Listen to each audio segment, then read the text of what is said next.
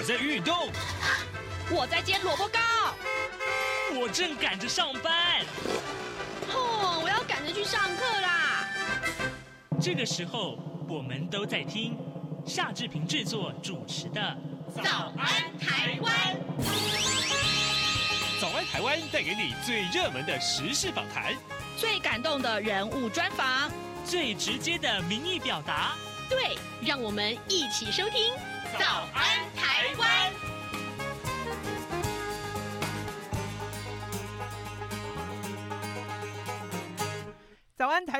我是夏志平。今天是二零二三年的八月十五号，星期二。在今天的访谈现场呢，我们待会要为您关注啊，这个兵役的问题。国军会在明年元旦开始恢复一年制的义务役的役期，当然，呃，这个员额也会扩增。所以呢，待会儿志平要为您连线访问淡江大学国际事务与战略研究所的专任助理教授林颖佑。我们请呃林老师啊、林博士在节目中来跟大家分析，呃，这个人多就好打仗是吗？诶。呃呃，另外还有就是 AI 啊，跟呃军事的运用，呃，目前进展到什么程度呢？是不是这个很多国家都会朝这个方向去发展？待会儿我们都要跟呃林博士来探讨这个话题。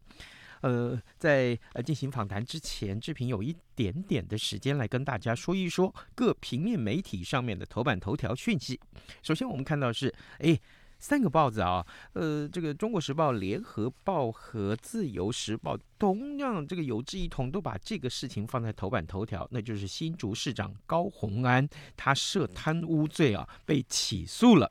来，我们来看看，呃，今天把这个各报汇整之后啊，呃，相关的内容是这样子的：新竹市长啊，呃，高虹安他在担任立法委员期间呢，涉嫌把助理月薪啊以少报多，把多报的这个差差额大概有四十六万三十元左右啊的这个公款就挪为。私用，他买了什么呢？买了双眼皮贴啊，买了这个卫生棉等日用品。那台北地检署十四号斥责他公私不分啊，贪图小利，依照贪污罪的利用职务诈取财物罪跟刑法伪造文书罪把他起诉了，并且呢，以他饭后态度不佳，卸责给助理，建请法院啊妥予立这个量刑啊，而且还宣告啊要褫夺公权，同时也没收犯罪所得。那全案被起诉的，呃，包括了高虹安和其他，呃，当时在立法委员办公室里的一呃五位下属。那这个案子其实是发生在去年的九合一选举之前，高虹安以民众党不分区立法委员的身份去参选新竹市长。那国民党的新竹市长候选人林耕仁，他在十月底的时候踢爆他涉及诈领助理费。那么，呃，检调是在十一。月的时候陆续约谈他，那九个月之后贞洁起诉。好，那这位林更人呢，他在这个呃新竹市长的这个选战中是落败的。呃，他昨天也在脸书啊发文就说了，哎，司法调查啊勿枉勿纵，是非曲折。自有公断。调查期间呢，高虹安已经当选呃新竹市长了，是民众党唯一的地方诸侯。那么在呃党主席柯文哲他参选二零二四总统之际呢，高虹安被起诉，呃，后续的政治效应其实还是有待观察的。而联合报上面另外的这个说明也呃比较完整啊，他说，呃，公务员利用呃职务上的机会诈取财物罪是七年以上的有期徒刑。还有可以并科六千万元以下的这个罚金的这个重罪。而地方制度法的规定啊，这这个涉犯贪污一审判决有罪，将会立刻停止他的市长职务。当然，更重要的是说，呃，这个呃三审有罪确定会依法呃解职啊。依照新修正的这个公职人员选举罢免法的规定，还将是终身不得参选公职。好，这就是以上今天各平面媒体上面为您关注的话题。呃，我们先进一段广告，广告过后呢，马上要进行今天的访谈单元喽。台北二零二三第三十九届亚洲国际邮展将于二零二三年八月十一日至十五日在台北世界贸易中心展览一馆 A 区盛大展出。本次邮展主题为“方寸世界，任君遨游”。现场除展出国内外各类珍贵邮票及来自世界各国特色摊位外，每日并有导览活动、艺文表演、邮票设计师签名会、舞台秀及集邮 DIY 体验营等活动，充满趣味及热闹氛围，是今年夏天大小朋友不可错过的游乐盛会。早安，正吃着什么样的早餐？吐司加火腿蛋，咬一口，然后收听中央广播电台。早安现场，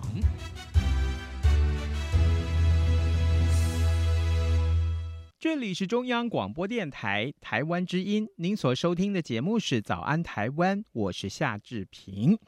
各位听众，呃，国军呢、要在明年的元旦开始就恢复一年制的义务役的役期。那这个决定，我记得当初啊引起了很多很多家长跟役男的关注啊。因为呢时间的接近，所以呢最近有关于呃国军总员额的编制的人数啊，这些数字大概也都浮现了。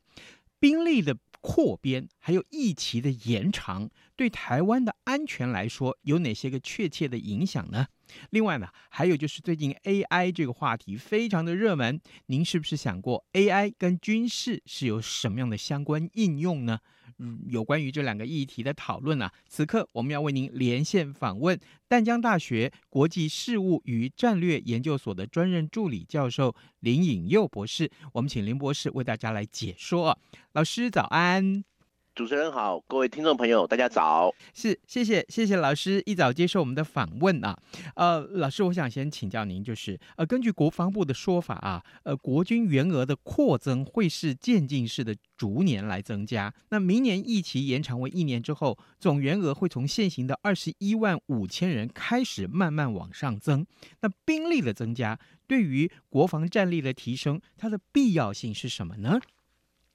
呃，这一边的话，我们其实第一开始可以去注意到，好像因为这个疫情延长嘛，所以我们的总员额有开始增加。那说实在，其实今天对于国防战力来说，过去我们说人多好办事，可是其实我们要了解的是，今天我们增加的人数不一定会是传统的这种步枪兵还是什么，因为其实今天对我们的军事作战来看的话，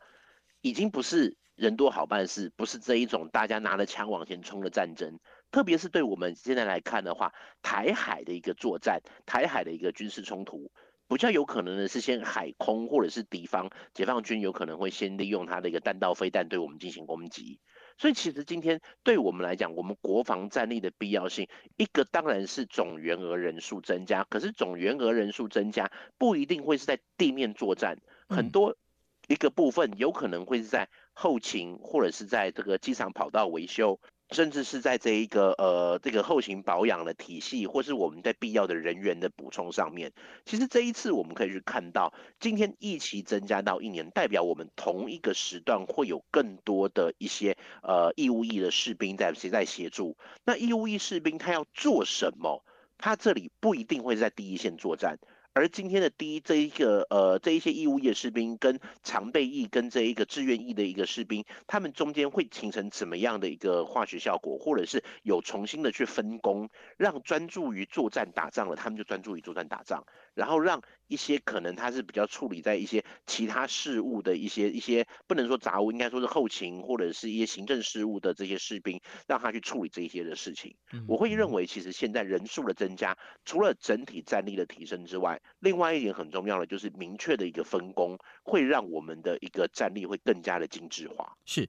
明确的分工会让战力更精致化。那也就是说，台湾的安全啊，说国家的安全可以明确来。提升了，可以维护国家安全这件事情可以明确的提升，特别是啊，我们看到说这个说法是说，二零二九年了，国军部队这个这个兵力会增加到二十六万八千多人，呃，这个数字是不是对台湾来讲，呃，这个安全的维护来讲，它是够的吗？呃，我想其实部队还是一个，倒不是说人数多少，嗯，而是这些人要做什么事。嗯，就像其实今天就我们来看的话，我觉得今天其实对于我们在谈谈论的国家安全来看，蛮多我们会陷入一个量的一个迷思。嗯，可是个就我个人从事国防研究来看，我会认为是。值的上面相对来说会更为重要，因为今天说我们好二十六万也好，二十五万也好，三十万也好，可是今天如果每一个他我们增加了这些，每个都是步枪兵，大家都会用步枪，大家都可以进行路面战争、路面战斗，但是今天解放军会打过来，我们会用到地面部队，一定是等敌人登陆了以后，我们才会用到嘛？嗯，那敌人登陆之前，他会不会先轰炸？会不会先包围？会不会像我们讲去年的围台军演到今年的联合利剑，在这一连串的一个运作上面，是不是它有一个对台作战的一个不同的时间点？嗯，那我们今天部队增加之后，那这些人要做什么？就像我经常会说，OK，可能大家我不一定会要用步枪，但是在战争前我们可能会缺电，粮食会不足。那我只是在分送粮食，在分送，在交通指挥、指挥交通，甚至我只是修补跑道，他所做的一个贡献性不会低于我会用步枪，因为如果我们跑道持续在修，那我持续有战斗机可以起降，就像呃这一个呃这几天刚好这个前几天这个清泉岗基地开放嘛，我们这个基地如果空持续有空中的武力在空中军力掌握住部分制空权。解放军可能就没有不敢随便登陆，嗯，那我们是不是就争取了更多时间？是，所以其实今天这样的一个数字的增加，其实兵力增加当然只是账面上的数字，但我们还要去看的是我们的这一个兵力增加之后，那我们是不是不止钱要花在刀口上，我们的人力资源更要花在刀口上？嗯，人力资源花在刀口上，那老师我可以进一步来请教你。其实我们啊，呃，当然国军来看有很多军种嘛，啊，那怎么去配置这些新增加的兵力？人数的配置啦，各军种的特性啊，台湾的需要都有关，是不是？呃，这个当然，因为其实今天这边的话，当然很多我们说这些义务役士兵，很多可能都还是在陆上部队陆军，因为相对来讲，我们飞空军飞行员是一定是很精专的一个军种。嗯，那在这里的话，海上啦、海军啦等等这些，他们都会需要比较长时间的一些呃训练。那在这里的话，我们今天增加的兵力，目前来看，它也跟我们的作战有关。OK，海空这边去维持住之后，那我们还是。有一些其他事情，就是陆地上的陆空军或陆地上的海军，他必须要去做，就好像帮船舰的加油啦，或者是港口的维修，或是我们刚刚讲基地的这一个飞机场、机场的这个跑道。因为对战斗机来说的话，如果我今天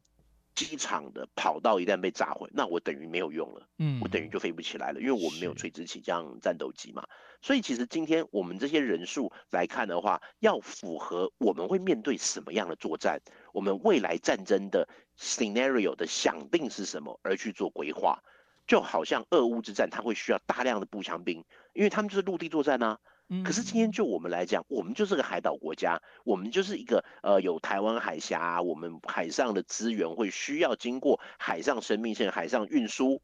那我们就不可避免，我们会有这一些战略上面跟其他的一个不同，所以其实今天的这些新增加的兵力固然没有错，我们在陆地上的防卫的话，现在可以去看出，在今年的汉光演习，我们也很明确的去看出，他我们的部队不一定会往前推，不一定是让解放军登陆不上来，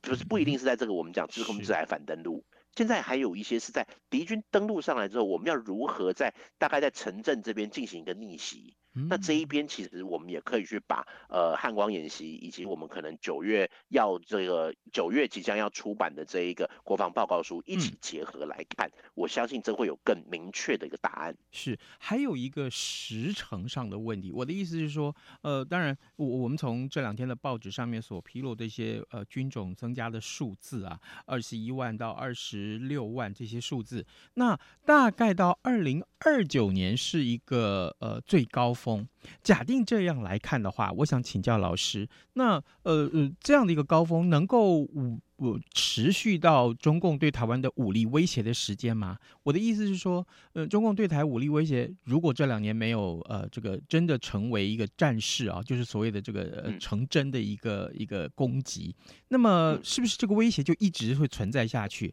那这个兵力到二零二九年到高峰开始慢慢往下掉了怎么办？呃，我觉得其实这一边也是在实验一个，是说，因为我们需要到二十六万人吗？还是说，其实我们当我们的人力在这样逐渐的呃提升之后，那接下来如果就在往下去做修正，那我们要怎么样去编配出一个适当的比例？我觉得这其实这个是蛮重要的一点。这一边的话，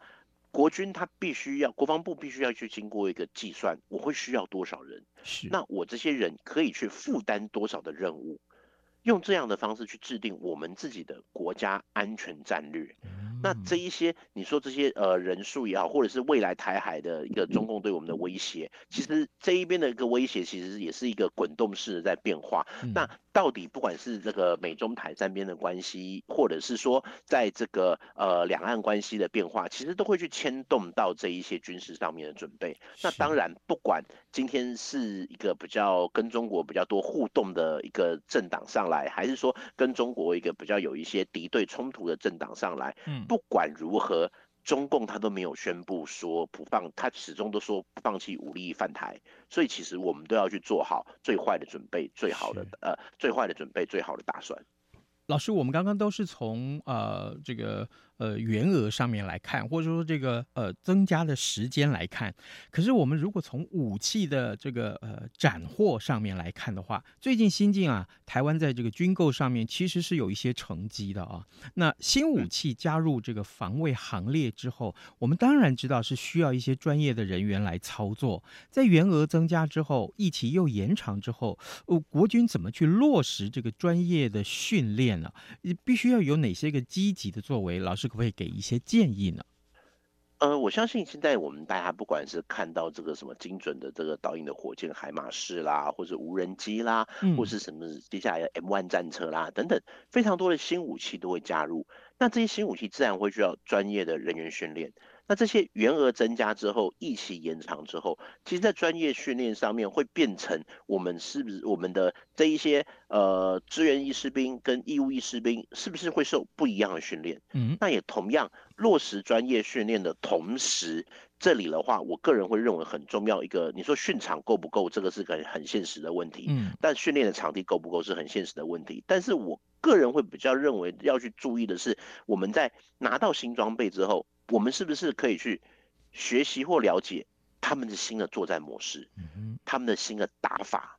或者是美国新的作战思维是什么？我个人会认为，如果要熟悉武器，那个就是你抄就可以了。可是我们要如何融入到美国新一代的作战模式，或者是也不用美国，就是当前最新的作战模式？像是这个联合作战，或者是新的在这一个联兵营、联兵旅跟这个呃跟这空地之间的联合的作战模式，这一些其实都会需要我们的。参谋人员，或者是我们的在火协中心啦、火力协调啦、在营级啦，跟其实的其他旅级这些单位，这一些干部的一个知识水平能不能去跟上与时俱进？所以其实我们也看到，你之前有消息指出，我们这边我们国家的一个联兵营可能要以营级单位的模式去美国受训，透过这种方式去学习新的作战概念。所以我会认为，我们不只是。武器要去有一些进步，在我们的作战的思维上面也必须要与时俱进。老师，你提到了作战的思维，呃，当然除了台湾啊，除了我们国家自己的军种，海陆空啊、宪兵啊，甚至于这个其他所有作战的部队的一个联合的作战的模式之外，要适应之外，另外是不是跟其他万一啊，万一真的这战事成真的时候，可能会有一些外援啊，像国际的部队，那这个时候怎么去融合，恐怕也很重要，对不对？呃，这个当然就是我们要如何去了解，所以这也是为什么我会说，我们除了自己要顾好之外，嗯、我们也要了解其他国家现在在做什么样的事情。嗯，就好像过去我们讲这一个呃，可能两岸有状况的时候，美国一定是航空母舰会开过来。九六年飞弹危机就是这样嘛。嗯、但是在现在这呃，从去年到今年，美国现在不会再用航空母舰开过来了。嗯美国会倾向的反而是比较运用它的电子侦收机，用这种电子作战的方式，把讯号提供给你的部队，提供给像是我国或乌克兰，提供给这些地面部队，让我们来进行打击。等于美国它没有实兵参战，但是它透过电子技术的传递来帮助我们进行精确打击。那美国的新的急杀链呐，或者是一些。新的用兵模式，这一些其实都会是我们必须要去观察的，或者是甚至是有机会跟他们一起互动的过程进行学习，这样子才可以去让我们的呃，才可以去确保我们的战术、战略、战法不会落后。是的，呃，各位听众，今天早上志平啊，非常荣幸为您连线访问淡江大学国际事务与战略研究所的专任助理教授林颖佑。我们请林博士在节目中为大家来说明啊，我们首先在前。前半段的访谈当中，为您来关注这个话题，就是这两天其实呃各媒体都非常关注的，呃台湾的明年啊，就是国军的役期要恢复成这个一年制的义务役的役期，当然员额也会增加。不过呢，新增加的这些战力到底该做怎么样的配置？还有呢，呃有新购入的武器，我们该怎么样去好好运用？呃，包括要呃呃这个学习他们的。新的作战的这些思维，这些通通都会是重点。不过，另外还有一个很热门的话题，就是 AI。呃，我们曾经在节目中多次探讨 AI 啊带来了人类的生活的影响。我们从科技面，从各位呃听众的使用三 C 手机也好，使使用这个电脑啊，这造成的影响，那真是太广泛了。不过，哎，坦白说，最近也看到了很多 AI 相关的新闻，它。可能已经都被灌输到那个 AI 无所不能的印呃形象的概念，包括它还能参与诈骗了。所以我想请教老师啊，AI 啊运用在军事上面，目前有个怎样的这个开展啊？在现代的战争里面，AI 可以拿来做些什么呀？呃，我想 AI 现在对大家来说，已经的人工智慧已经被用的有点泛滥的，甚至有些人也会认为说，哎，军事上面使用 AI 会不会出现像什么魔鬼终结者啦，或者我们看电影啦，类似那种机器人的模式？那我个人会认为，要到那一步还有一点距离啊。目前 AI 最常最常用来做的是决策支援。等于说，它可以帮你快速的去厘清方案，会说哦，现在比较起来，哪一个地方哪一个选择可能比较好，哪一个选择钱会省的比较多，哪一个选择它可能呃这个钱省的钱省的比较多，可是时间花的比较长一点，那有没有可能是时间比较短，可是钱会花多一点？等等，它可以给你各种不同的方案，它会去做到的是协助你去做分析。就好像在空中管理，在空军的话，可能他会可以去帮助你说哪一个敌人的目标会是比较具有威胁性。这种决策资源在 AI 里面是经常会用到的。那当然还有就是我们现在会去看到的，像是无人机、无人艇这种 UAV，或是美国常说的 UAS，它是个 system 的概念。嗯，这一些的武器，它其实也会运用 AI，用 AI 去帮助这些武器进行一些呃呃决策判断啊，或是让他们去做协助来做飞行啦，或是攻击等等，这一些其实都会是在军中可以去使用的。那当然，在 AI 它毕竟是一个演算法嘛，它毕竟是一种程式。那、嗯、我们在又讨论 AI 的时候，其实也不能够去忽略它过去其实就是所谓的 big data 大数据，是你需要有很多的数据来去喂它。让他才可以去形成一个决策的逻辑推演，嗯这个是今天我们在讲 AI 的时候，你前期要有很多的一个投资。那那 AI 如果是这个大数据，万一这个数据有时候演算错误，哈，这个万一有一点点小差错，我们讲这个失之毫厘，差之千里啊，那怎么办？这个尤其是军事影响到安全呢？呃，这个没有错。所以其实就现在各国来说的话，在使用 AI 上面。大家都还是蛮小心谨慎的，因为会怕说，如果今天就好无人机，然后它可能 AI 辨识说长这个样子就是恐怖分子，你就打下去就对了。可是有没有可能会误杀？可不可不可能有有没有可能会因为呃沙尘暴还怎样，或那个人他就是今天胡子刮掉了还怎样，所以就就被攻击了。嗯，类似这些问题也会变成是为什么现在各国在使用 AI 的时候，开始有想要去把它纳入一些规定啦，或是法规啦，甚至是我们常说，我一直会认为 AI 它是一个辅助决策的工具。而不是一个代替人类做决策的一个工具，所以在这样的一个思维底下的话，其实我们就可以比较明确的去看到说，AI 它可以帮助你节省你的一个运算时间，节省你去节省你做判断的时间。那这里最后还是要回归到由人来去做决策。嗯哼，那那我们的国军已经开始在 AI 的这个运用上面有开始摄入了吗？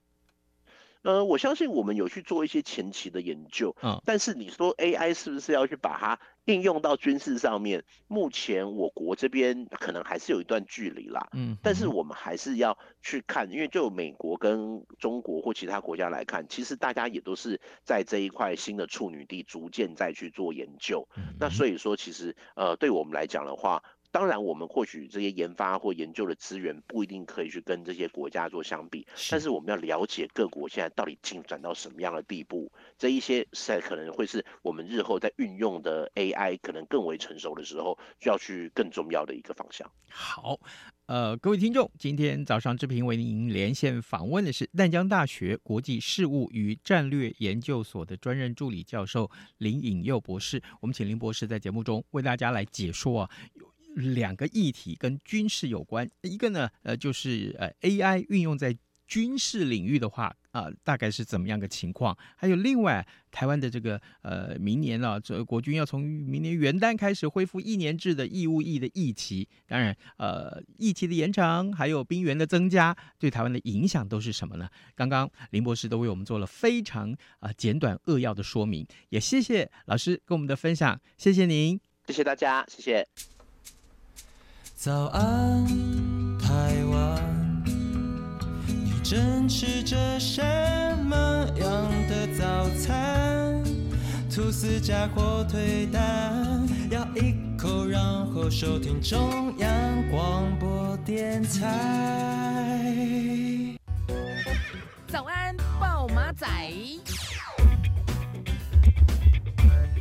这里是中央广播电台台湾之音，您所收听的节目是《早安台湾》，我是夏志平。现在时间是早晨七点二十七分十三秒啊。来，呃，这个提到了军事话题，当然大家一定会探讨两岸关系。而在两岸关系上面呢，呃，中国大陆从今天开始啊，对台湾课征这个呃呃聚碳酸酯反倾销税。呃，其实这个事情也很重要。我们来看看啊，呃各。平面媒体上面的说法，中国大陆的这个商务部昨天公告了，认定产于台湾进口的进口这个呃聚碳酸酯啊，就是 PC 塑料啊，那么存在倾销。那大陆的这个聚碳酸酯产业呢，呃受实质的损害。从今天开始实施临时的反倾销税啊、呃，反倾销措施措施。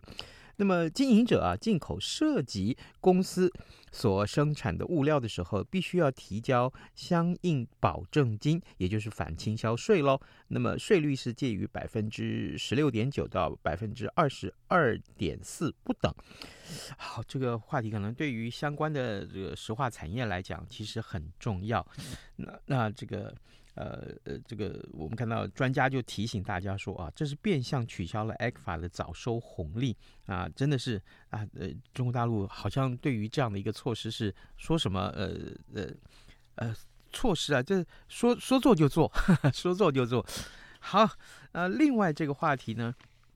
我想也很重要，就是性侵害防犯罪防治法第十三条今天会上路。那网络平台不配合下架隐私影片的话，最重是可以封网啊。也就是说，呃，过去这些不雅的影片，如果说这个网络平台呃仍然让这些影片在这个平台上面一直呈现的话，不下架的话，它整个这个平台是不准再营业了。那这个话题可能对于保护很多受害者来讲是非常重要的。我请各位听众也跟我们一块儿关注这个话题。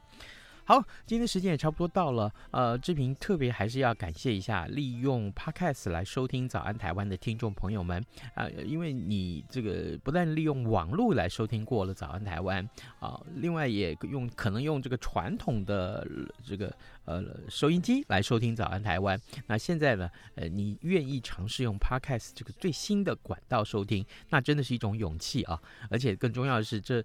这好像也是年轻人 该有的一个行为是。是吗？好，那就祝大家有愉快的一天，咱们节目明天再会哦。